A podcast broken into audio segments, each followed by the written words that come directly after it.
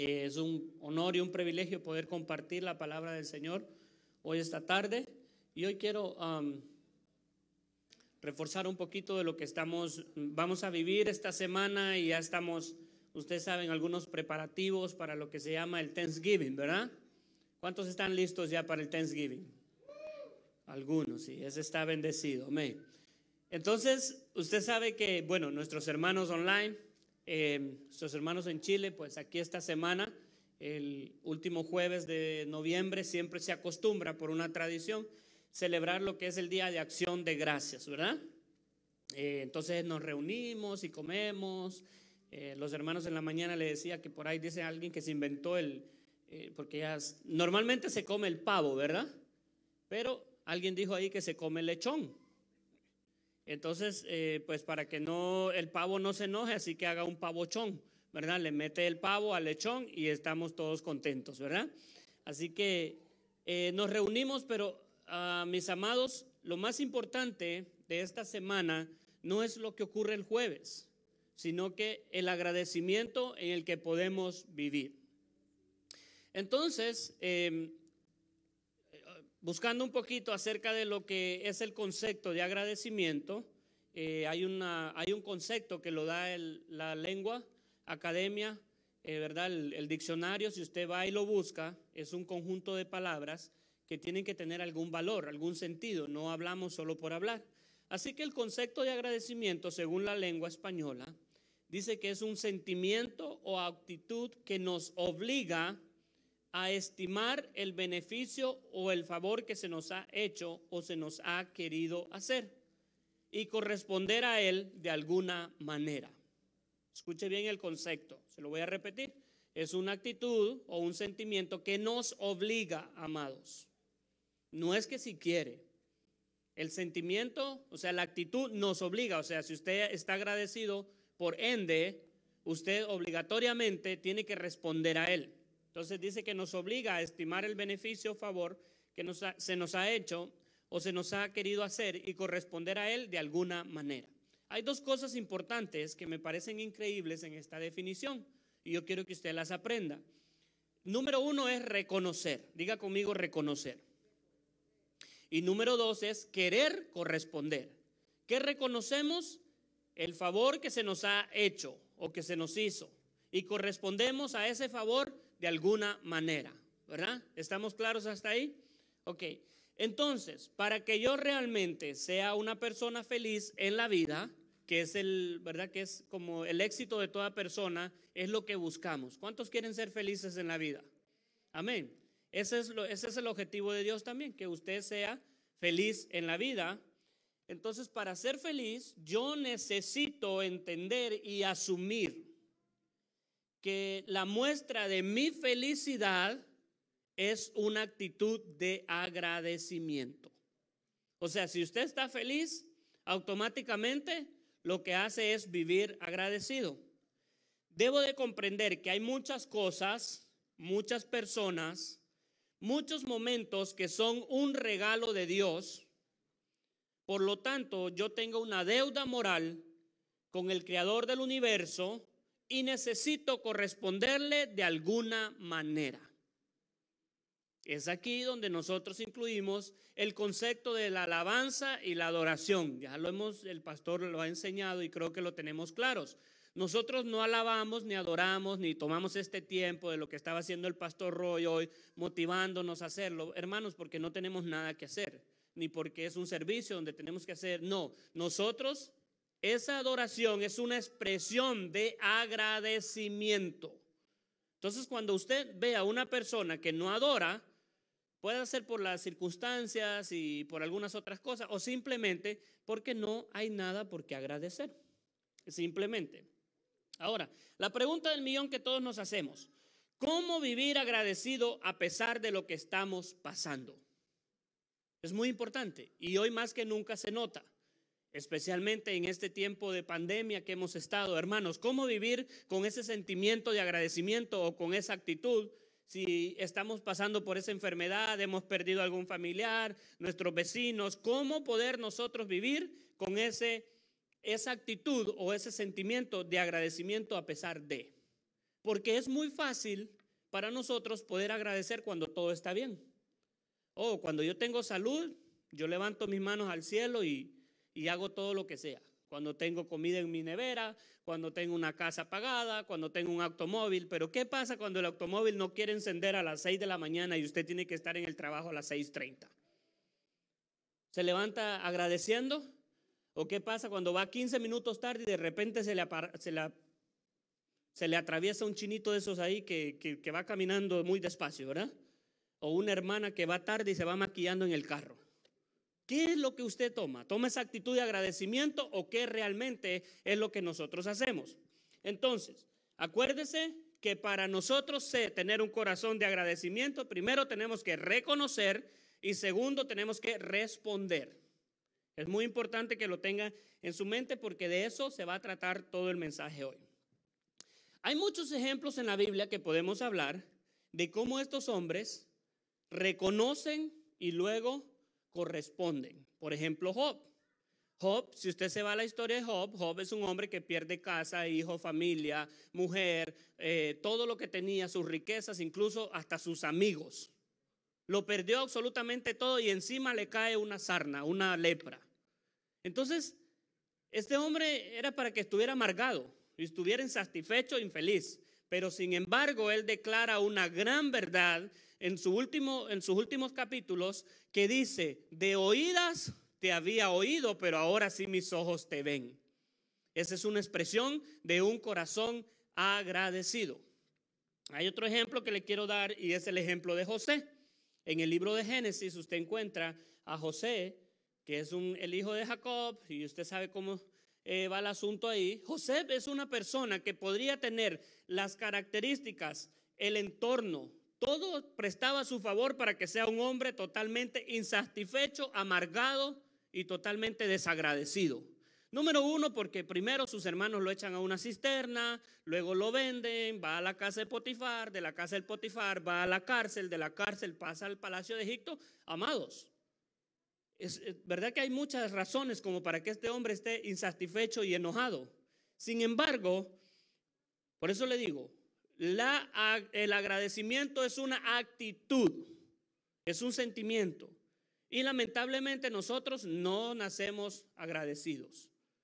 Ya desde el vientre de la madre estamos insatisfechos, por eso nos movemos tanto, ¿verdad? Sino que lo digan las que pasan ese proceso, ¿verdad? Entonces estamos insatisfechos, ya viene una actitud. Sin embargo, José, cuando nos vamos a la Biblia, nos encontramos que José toma una actitud diferente. Porque él podía haber dicho, bueno, mis hermanos me vendieron y acuérdese que al final de la historia de José, sus mismos hermanos que lo vendieron están pidiendo ayuda porque en su, en su, en su tierra, en su pueblo, se están muriendo de hambre. José tuvo las condiciones como para decir, bueno, me la hicieron, hoy, yo me las cobro. Sin embargo, él declara una verdad, ¿verdad? Cuando él dice, no, no, no, no se preocupen, si todo lo que ustedes hicieron sirvió para que yo esté ahora en el lugar que debo de estar. Así que no todo lo que nos pasa es malo. Pero ¿cómo nosotros reaccionamos a esa actitud? Entonces, José marca muy bien en la historia de que él está un hombre muy agradecido a pesar de la situación. Si usted se va al libro de Génesis 41, el versículo 51 y 52, que lo puede anotar y lo busque en su casa, usted va a encontrar que José tiene dos hijos, con Asenat, la hija de, la, de Potifera, el sacerdote de On, ¿verdad? Este tiene dos hijos. Al número uno le llama Manases. El primer hijo de José se llama Manases, que significa Dios me hizo olvidar. Y el número dos se llama Efraín, que significa Dios me hizo fructificar o multiplicar. Entonces aquí los dos conceptos se aplican. Él reconoce que necesita olvidar para empezar una nueva temporada y necesita reconocer que Dios es quien lo tiene en esa temporada de fructificación. Entonces, ahora vamos y asociamos cómo nosotros podemos eh, preguntarnos cada día, ¿cómo podemos vivir felices, amado?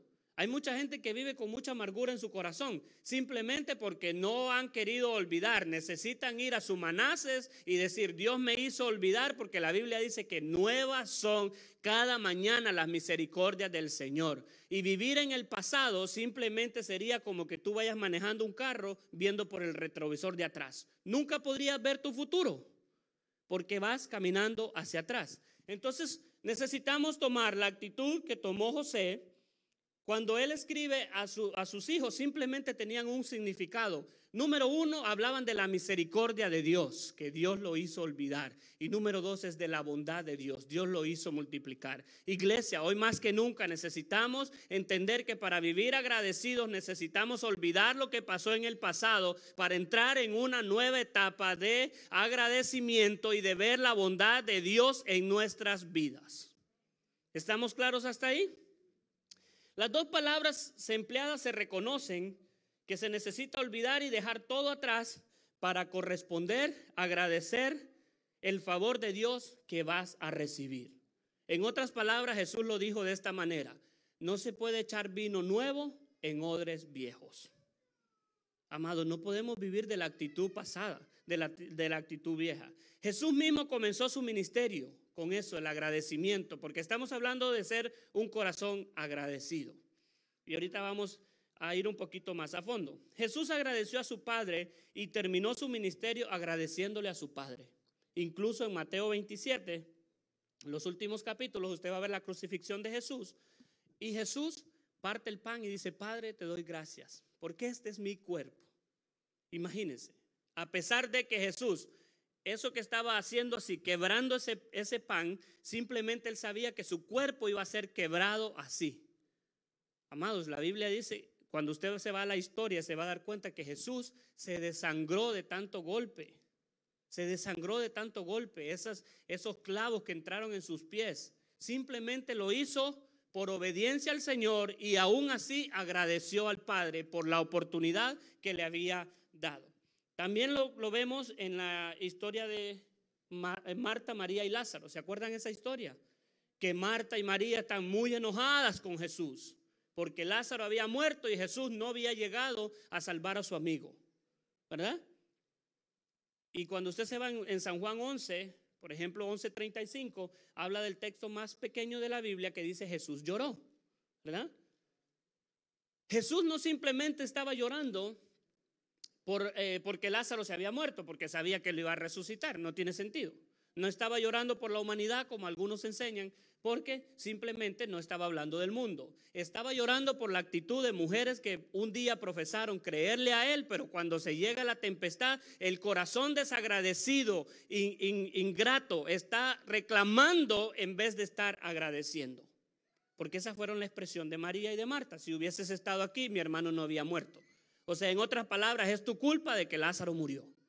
Jesús levanta su vista al cielo y dice, Padre, te doy gracias porque me has oído. Yo sé que siempre me oyes, pero lo que hoy va a ocurrir es para los que no creen puedan creer. Aún en esa situación, amado, en un funeral, alguien que está ahí, cuatro días después, Jesús está agradeciendo esta actitud. Ahora, por alguna razón, como le explicaba, el agradecimiento no es algo que está en nosotros, amado. Nosotros nacemos desde que nacemos quejándonos. Si no, ve a los niños por qué lloran, por qué se quejan, ¿verdad? Entonces venimos con eso. No nace un niño ah, riéndose y agradeciendo, siempre nace llorando. Viene desde nosotros. Por esta razón es que esa actitud debe ser retada cada día en nosotros para que podamos ser agradecidos. Nosotros necesitamos retarnos a nosotros mismos. Necesitamos entender que el agradecimiento simplemente es un reflejo de un corazón satisfecho. Muy bien. Y por ahí vamos a entender algunas cosas ahora.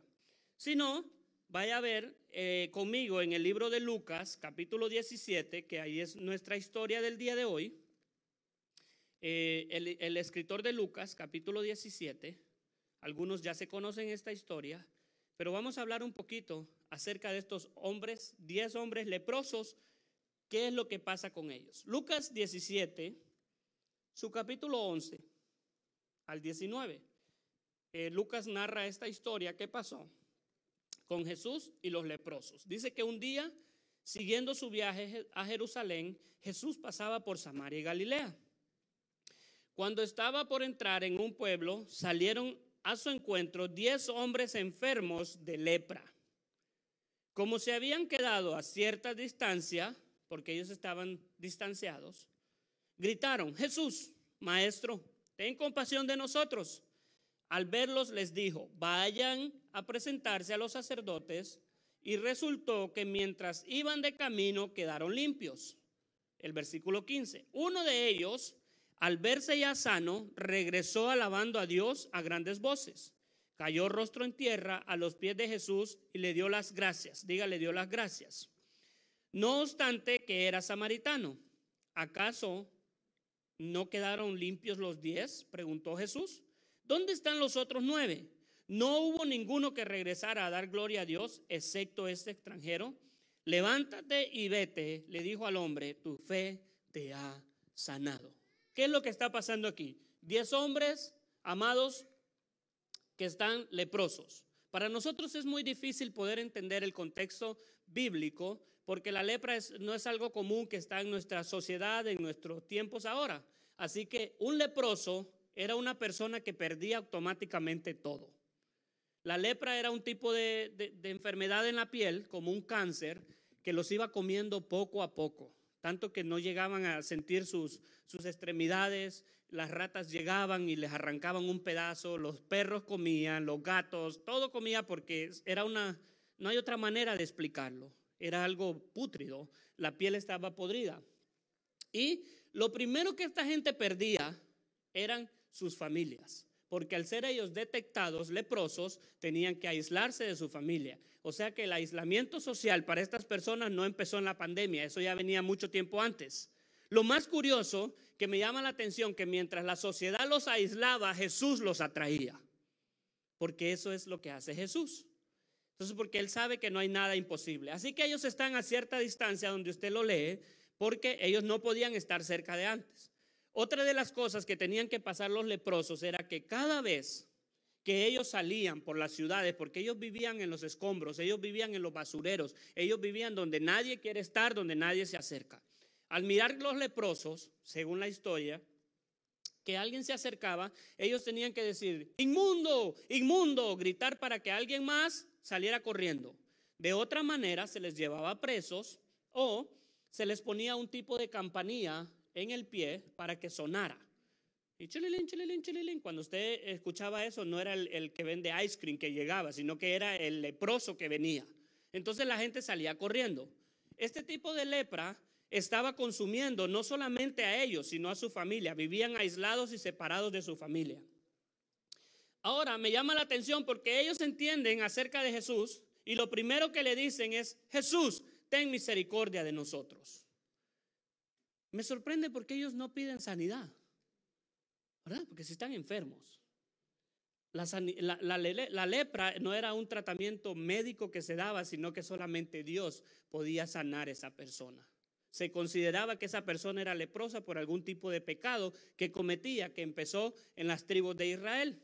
Así que eh, este tipo de personas sabían que para ellos no había necesidad. ¿Qué es lo que pedían con misericordia? Que Jesús tuviera compasión de ellos, que les hablara amablemente, porque ellos ya estaban cansados de que la sociedad los apartara y los tirara a un, y, y, escuchar esos, esos comentarios tan negativos.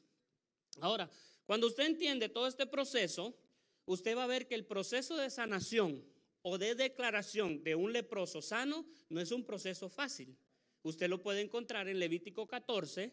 Usted va a encontrar que, cómo era el proceso de que se sanaba. No crea que era algo que, ah, así nomás, no. Este tipo de personas necesitaban estar 16 días, necesitaban bañarlos, asegurarse. Eso lo hacía solamente el sacerdote en la tribu de eh, Israel o los judíos. Así que no era cualquier tipo de persona. No podían regresar a sus casas hasta que el sacerdote los declarara totalmente sanos.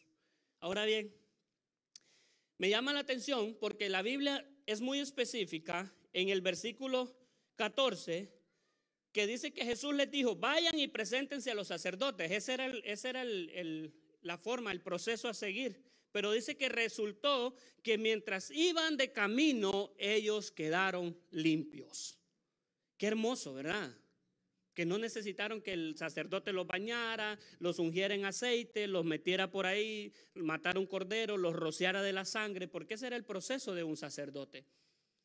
Y me, y me encanta, amados, porque algunas veces nosotros como iglesia, esto nos da una gran lección, que nosotros necesitamos aprender a confiar en Jesús, que cuando Jesús da una orden o él dijo que lo va a hacer, no es a tu forma. Los leprosos esperaron llegar al sacerdote, pero mientras ellos llegaban a que los declararan sanos, algo estaba ocurriendo que Jesús lo estaba haciendo. Y ellos que ellos mientras iban caminando, ellos iban sanando. Hay cosas, amada iglesia, que usted necesita entender que por la obediencia de obedecer a Dios van a ocurrir no como usted lo piense, no como usted lo cree, porque la Biblia enseña que el Señor dice, mis pensamientos no son tus pensamientos, tu forma no es la forma de Dios. Usted solo necesita obedecer y hacer.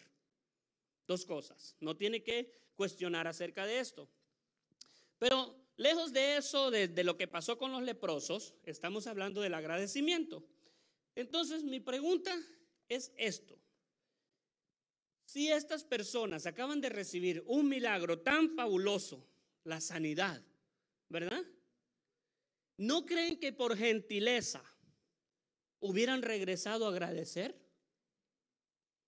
Pero la Biblia se encarga de marcar que solo uno regresó a Jesús, se postró y le dio las gracias. Y, para colmo, no era ni judío, no sabía la ley. No sabía cómo era este proceso, era un samaritano. Ahora, la lección de esto, amados, que se escribió, no es simplemente porque quería que apareciera ahí, es que es alarmante lo que pasa hoy en día en nuestra sociedad. Y esto significa que una persona de cada 10 personas vive agradecido. El 9% de cada 10 personas viven insatisfechos desagradecidos y con un espíritu ingrato. Esa es la lección que la palabra del Señor nos enseña, que cada, de cada diez personas, eh, nueve viven insatisfechas, ingratos, con un espíritu ingrato, y un por ciento de esas personas, una persona está totalmente agradecido por lo que está pasando. Y ahí se demuestra que el samaritano regresó y le dio. Y Jesús pregunta, porque Jesús estaba ahí, ¿no fueron diez los que se sanaron? ¿Por qué solo uno ha regresado? Y es por ese simple hecho de que vivimos en un mundo, en una sociedad que hoy en día nos cuesta agradecer, porque agradecer significa que usted tiene que reconocer que estuvo en necesidad.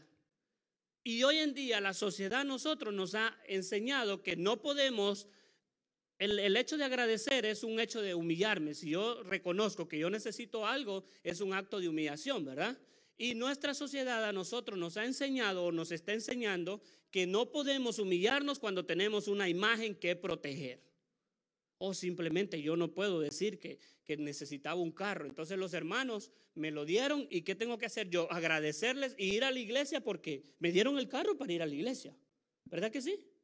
Entonces, a nosotros nuestra sociedad nos está enseñando eso, de que no podemos vivir agradecidos porque todo lo que yo tengo es lo que yo me merezco, porque yo lo trabajé, porque yo lo hice, porque a mí me costó, porque fueron mis ideas, porque fue mi pensamiento, porque fue mi trabajo, fueron mis horas, fueron mis sueños y todo es en ti. Es importante, ¿no? Y de hecho está la tecnología, si no vea, el iPhone, iPad, todo tiene que ver con I. Simplemente nosotros los hispanos no lo entendemos porque I en inglés significa yo. ¿Sí o no? Entonces necesitamos entender que todo se va en I, en I, en I, en I. Y estamos tan centralizados en un yo que se nos olvida agradecer por cada uno de los que hoy está aquí. Y entonces nos, están... Eh, poniendo en nuestra mente que tenemos que vivir insatisfechos, ingratamente, porque no estamos felices con nada. Oh, tengo un carro del 90, pero necesito el 2020. ¿Pero por qué? Si tiene lo mismo, cuatro ruedas y te lleva a algún lado. O no, pero la tecnología. Pero si hay quienes ni lo entendemos.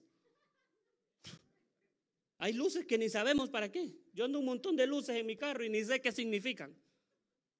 Entonces, estamos tan insatisfechos porque nuestra cultura nos lleva a vivir con un corazón ingrato, desagradecido, insatisfecho. Pero hoy, esta tarde, yo te reto y vengo a decirte que es tiempo de dejar la ingratitud y empezar a agradecer a Dios por las pequeñas cosas que Él te da. Porque el hecho de hoy estar sentado aquí, tú puedes levantar tus manos y decirle gracias Señor por todo lo que me has dado. Así que debemos de empezar a agradecer y a quejarnos menos. Porque lo que simplemente lo que usted no agradece, lo tiene que hacer en quejas. Hoy más que nunca necesitamos entender, amada iglesia, que el agradecimiento es la llave que te lleva a salones de bendición. Muy importante, apréndalo.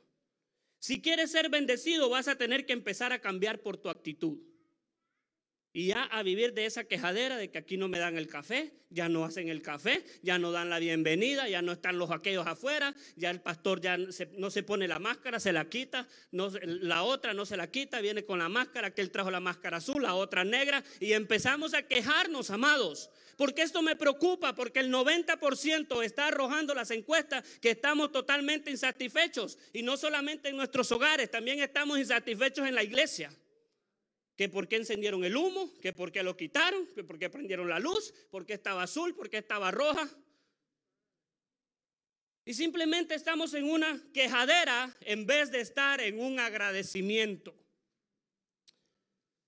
Necesitamos cambiar esa actitud, porque con esa actitud de quejadera no vamos a llegar a ningún lado. Así que necesitamos empezar a agradecer por las cosas pequeñas que Dios nos ha regalado. A veces nos cuesta mucho entender. Yo hace mucho tiempo lo entendí. Hace un par de años les contaba a los hermanos en la mañana de una experiencia que tuvo que a mí simplemente fue una experiencia para aprender y saber de esta verdad, que a veces vivimos tan ocupados que lo que menos hacemos es agradecer. Y queremos más y más y más y más y perverso es el corazón, dice la palabra, que quién lo conocerá, ¿verdad? Hay gente que está más y más y más y nos vamos envolviendo en ese sistema, en simplemente concentrarnos y enfocarnos en lo poco que tenemos. Y estamos como el cazador que va a cazar la liebre y el venado, se queda sin ninguna, porque por apuntarle al venado deja ir la liebre. Entonces necesitamos entender eso. Les contaba a los hermanos yo que hace unos añitos atrás, no muchos, porque tampoco soy tan ¿verdad? Tan viejito. Así que hace unos años atrás eh, yo salí de mi casa y me fui a trabajar en lo que se llaman los cruceros, en los barcos turistas. Así que eh, mi primer temporada pues era mucho trabajo y yo no estaba muy acostumbrado a los horarios. son ocho horas en algunos lugares, siete horas. Ese cambio como que a uno lo vuelve loco y uno parece un vampiro que no sabe dónde anda, ¿verdad? Entonces piensa que de día, de noche, no puede dormir porque a uno está acostumbrado. Así que eh, en esa primera temporada, como a los siete meses, eh, empecé a padecer de un dolor aquí en mi brazo y era todos los días, todos los días, hasta que eh, un día pues tuve que bajar y me llevaron a una clínica y me dijeron pues que el nervio que mueve todo el brazo estaba totalmente dañado, estaba muerto. Así que yo ya no empezaba a sentir mi brazo. bueno, el doctor recomendó que había que hacer una cirugía, pero como yo estaba en Europa, era muy difícil porque el barco se movía iba de lados en lados en lados y nunca estábamos tan estables. Así que el doctor dijo, bueno, van a tener que enviar a este muchacho para su país para que pueda tener una cirugía allá y la recuperación y todo el proceso de, ustedes saben, hacer ejercicio para que uno le vuelva a funcionar todo. Ya mi brazo no estaba funcionando. Así que me recuerdo que esa tarde, pues, eh, llegó el capitán del barco y dijo, ok, bueno, muchacho, va a tener que regresar a tu país. Yo, ok, contento yo, ¿verdad? Hice mi maleta y pues dijo, hoy en la tarde vienen a, recogerte y te van a llevar al hotel y luego tú sales del, en un aeropuerto de Venecia. Eh, y yo iba a volar de Venecia en el, en, el, en el, aeropuerto ese Marco Polo que le llaman, es un aeropuerto no tan grande, es pequeño, y iba a volar hacia Nueva York. Así que esa noche pues me llevó el, el Señor y me dice, mañana yo paso porque tu vuelo es a las 6 de la mañana, así que yo voy a estar aquí a las 4 de la mañana porque necesitamos llegar a las 5 porque usted necesita estar una hora antes, ¿verdad? Hoy me imagino que es mucho más, pero ese entonces. Bueno, resulta que por el gran dolor que yo tenía y, y no tenía medicamento, las pastillas ya no funcionaban, no pude dormir. Y lamentablemente me quedé dormido como eso de las 2, 3 de la mañana. Así que yo no me desperté hasta que el teléfono empezó a sonar y a sonar y a sonar y a sonar. Entonces era que el señor que me llevaba al aeropuerto ya estaba ahí, la compañía lo había enviado. Cuando yo desperté, yo me fui así como estaba, sin pijamas, ni cepillarme los dientes, imagínense. Yo estaba como loco. Entonces, cuando llegamos, el señor me dice, yo creo que ya no vas a llegar, pero ni modo, la, obligación de él era dejarme en el aeropuerto. Así que yo me, me fui ahí, cuando llegué al, al counter ese, donde está la, la secretaria, ella me dice, lo siento señor, pero no va a poder viajar porque su vuelo ya se fue. Imagínense. Entonces yo estaba en un país donde no hablaba nada de italiano, no hablaban inglés tampoco, mucho menos, y era muy difícil. No me podía mover porque las maletas, llevaba una maleta y no podía cargar nada con este hombro, así que si yo me movía, tenía que este, moverme a buscar comida juntamente con la maleta, no la podía cargar, entonces yo decidí entre comer o dejar la maleta. Así que me senté ahí y la señora dijo, bueno, creo que va a tener que salir hasta mañana. Y yo dije, Padre bendito, y, y ustedes saben que en Europa lo que más se utiliza es el euro. Entonces yo no andaba dinero euro, lo que andaba era dólares, no podía ir a cambiar, era un, desorden, hermano. Y yo estaba muy insatisfecho, muy enojado y estaba con todo lo que usted puede, un corazón ingrato, cuando era mi culpa, ¿verdad? Así que me recuerdo muy bien esa tarde, ya estaba oscureciendo, yo no había comido nada, no había tomado agua, o sea, tenía que estar ahí, no tenía opción. Eso era por mi culpa. Así que me recuerdo que como al anochecer la señorita me llama, la señora esta que de seguro me vio que yo estaba muy inquieto y que la quería hasta matar con mi mirada, de seguro. Entonces dijo, antes de que me mate, mejor lo mando, ¿verdad? Así que la señora me llama al counter y me dice, joven, mire, quería preguntarle algo, porque tenemos un vuelo que va a salir, me dice, ahorita en la tarde, en la noche, pero solo tenemos un, eh, un un asiento disponible y es en primera clase. ¿Le molestaría viajar en primera clase? Imagínense. Imagínense mi respuesta. Yo, no, la verdad que sí me molesta, pero realmente de corazón me voy a sacrificar para poder viajar. Así que yo no sabía. Así que cuando me monté, amados, era como que llegué al cielo. El asiento estaba tan amplio. yo, bueno, yo ni creía que iba a viajar yo. Y yo dije, wow, este está tan grande que hasta mi familia me hubiera traído, porque era un gran asiento. Pero al otro lado del pasillo había un gruñón que se estaba quejando por todo. Entonces ese estaba como, ay, que el asiento está muy duro, no tiene el recostadero. Y yo estaba feliz, hasta durmiendo estaba. Más que me habían dado como una frisita ahí para arroparme, yo ya estaba colocado. Entonces yo tenía muchas cosas por qué agradecer, porque número uno, si no hubiera sido así, yo no hubiera viajado y me hubiera quedado toda la noche ahí. Y número dos, porque en vez de ir como un racún allá atrás, apretado, iba solvente como que si era el presidente de no sé dónde, ¿verdad? Por primera vez. Y yo empezaba a preguntarme, ¿pero por qué? Pero al asiento así, al contrario, iba el gruñón.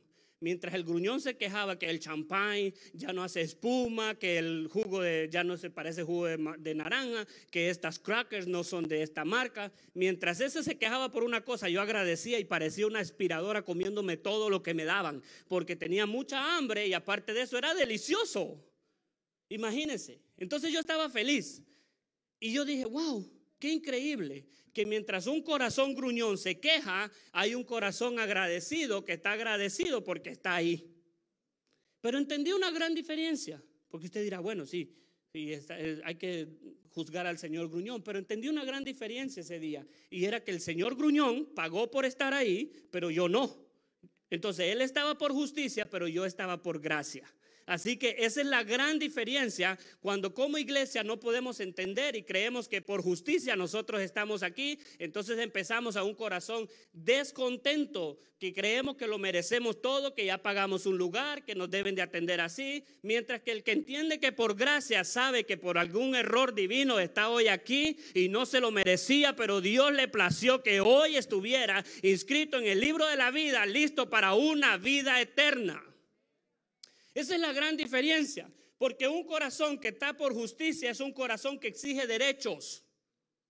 Cuando usted cree que por justicia usted está aquí, ay, que no hay otra iglesia donde ir, pues vamos a tener que ir ahí. Entonces viene con la actitud de derecho. Y un corazón que, que exige derecho siempre cree que el mundo le debe algo. Siempre. Cree que el cielo no es suficientemente azul. Ay, que hay una nube que se atravesó por ahí. Un corazón insatisfecho que cree que tiene derecho, cree que nunca el universo será suficientemente digno para tenerlo entre los humanos y que para que camine entre los mortales. Eso hace un corazón insatisfecho.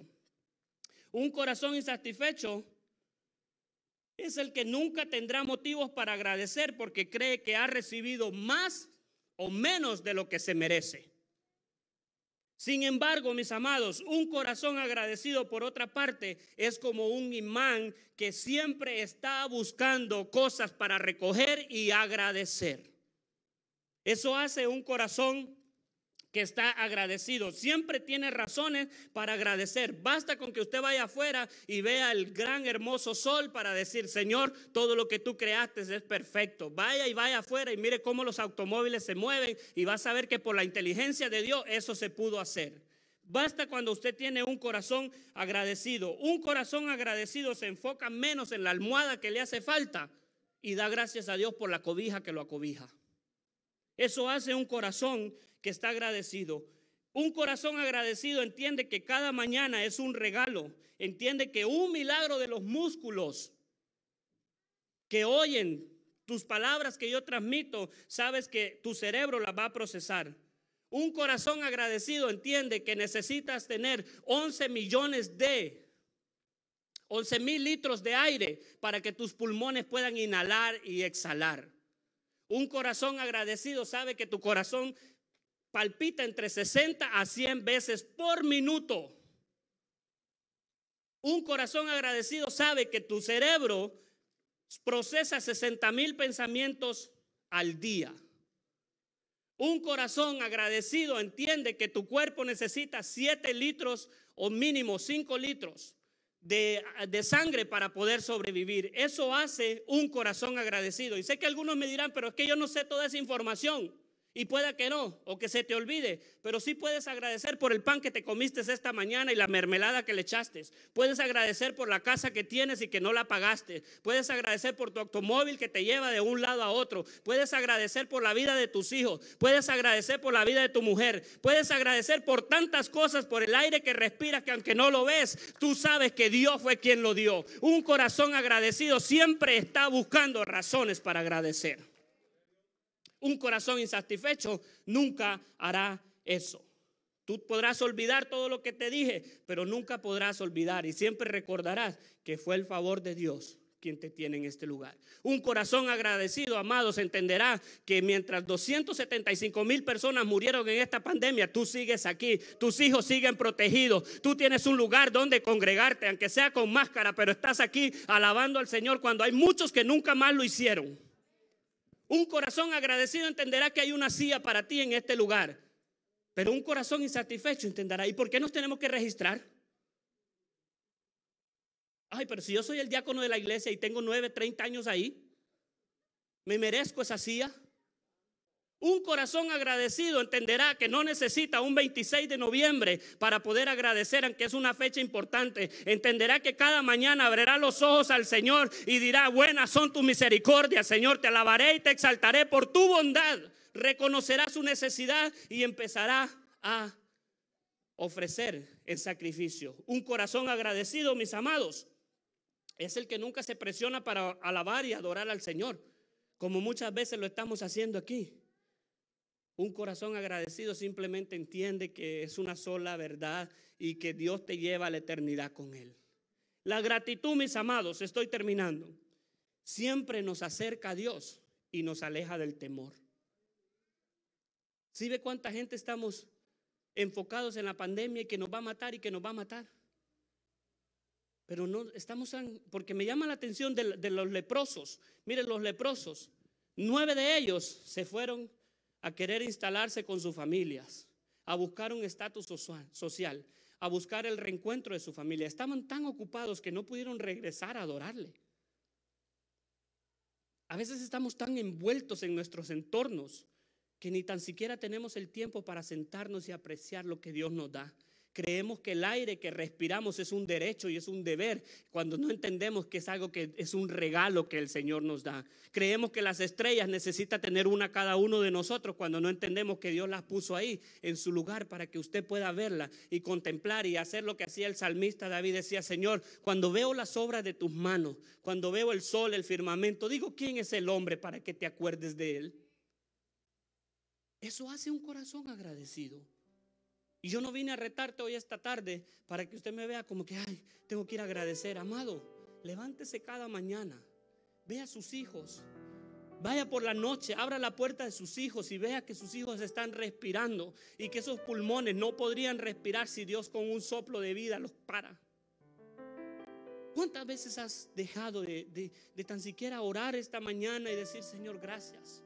Porque yo pude abrir los ojos porque hoy voy a tener comida en mi mesa cuando hay miles de niños que no lo tienen. La gratitud nos conecta a Dios, nos conecta a la vida y nos conecta a los demás. Un corazón ingrato, siempre estará solo. ¿Quién quiere estar con un corazón ingrato que lo único que hace es quejarse por todo? Ay, es que no me gusta tu pelo, pintátelo de rojo, ponete negro, ponete verde.